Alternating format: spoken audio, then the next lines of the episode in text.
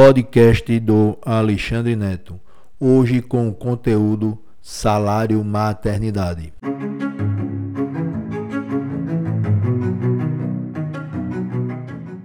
Olá, gente. Vamos a mais um informe previdenciário. Nesse vídeo há muitas informações importantes. Desta forma, preste atenção às dicas e faça suas anotações no transcorrer do vídeo, ok?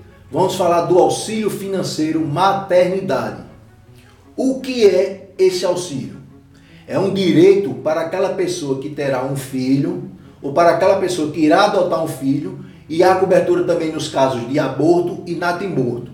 O aborto deve ser legal, tá? E o natimorto é aquelas crianças que nascem morta no parto. É um benefício estendido também ao pai nas seguintes ocorrências. Quando o pai adota um filho, certo? quando há abandono materno, quando a mãe sai do lar, e quando há morte de, dessa mãe também. Observação: lembramos que esse benefício não é uma licença maternidade, tá? O auxílio financeiro maternidade é um pagamento mensal e a licença maternidade é o direito ao afastamento do trabalho. Ok, gente? Veja, quem possui esse direito? é um benefício para aquela pessoa que irá parar de trabalhar para cuidar do filho ou para recuperar fisicamente, psicologicamente do parto, do aborto ou da, da, ou da adoção, né, do processo adotivo, certo? Quem possui direito? Quem possui esse direito? O trabalhador empregado, os desempregados que estão cobertos pelo período de graça ou quando estão recebendo benefício previdenciário. Logo, possui qualidade de segurado, certo? E o empregado doméstico também tem direito. Tem direito o contribuinte individual, o contribuinte facultativo, os segurados especiais, certo? Os ruralistas e os pescadores e outros. Observação: o período de graça é aquele período em que você se encontra desempregado, mas o INSS concede um período de 12 meses de cobertura. Há casos também que você poderá possuir 24 meses de graça ou 36 meses de graça. Você que possui 120 meses de contribuições, que é no caso 10 anos, terá direito a um período de 24 meses de graça. E se demonstrar, e se você demonstrar desemprego involuntário terá 36 meses de cobertura de graça. Sim, vamos falar um pouco de carência. Vejam, segurados empregados, incluindo os avulsos e domésticos, e desempregados não precisam comprovar carência para requisitar esse auxílio, certo? E para os, e para os segurados facultativos e aqueles contribuintes individuais, incluindo até o MEI, né, o microempreendedor individual, esses devem cumprir uma carência de 10 meses de contribuições para possuir o direito, ok? E para os segurados especiais, aqueles produtores rurais, pescadores e etc., como é que fica a carência desse povo? Eles devem possuir qualidade de segurado e comprovar 12 meses de atividades anteriores ao início do benefício. Quem são os segurados especiais? Vamos falar um pouquinho desses segurados especiais aqui? Vamos lá. Aquele proprietário de terreno rural, certo?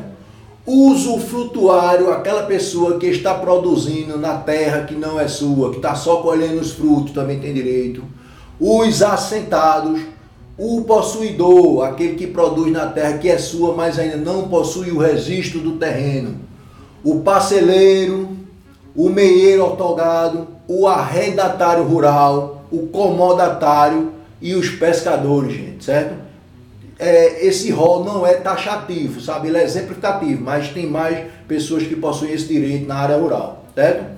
Qual a forma de comprovação de atividade rural?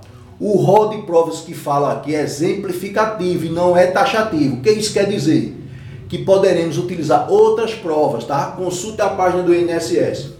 Vamos falar de algumas provas aqui para exemplificativas, certo? Da atividade rural. Declaração de aptidão ao PRONAF, o contrato de arrendamento, de parceiro e de comodato rural, documentos fiscais relativos à entrega da produção rural, à cooperativa agrícola e os interpostos de pescados ou outros, com indicação do segurado como vendedor ou consignante, tá? Nessa nota. Documentos fiscais também de entrada de mercadorias emitidos pela empresa adquirente da produção, com indicação do nome do segurado como vendedor. Essas são algumas provas. Se você quer buscar mais provas, busque por outras comprovações consultando a página do INSS. Eu recomendo vocês procurar, porque esse rol que eu falei de provas aí, ele não é taxativo, é exemplificativo. Então tem mais documentos, tá joia? Agora vamos falar um pouquinho do auxílio financeiro.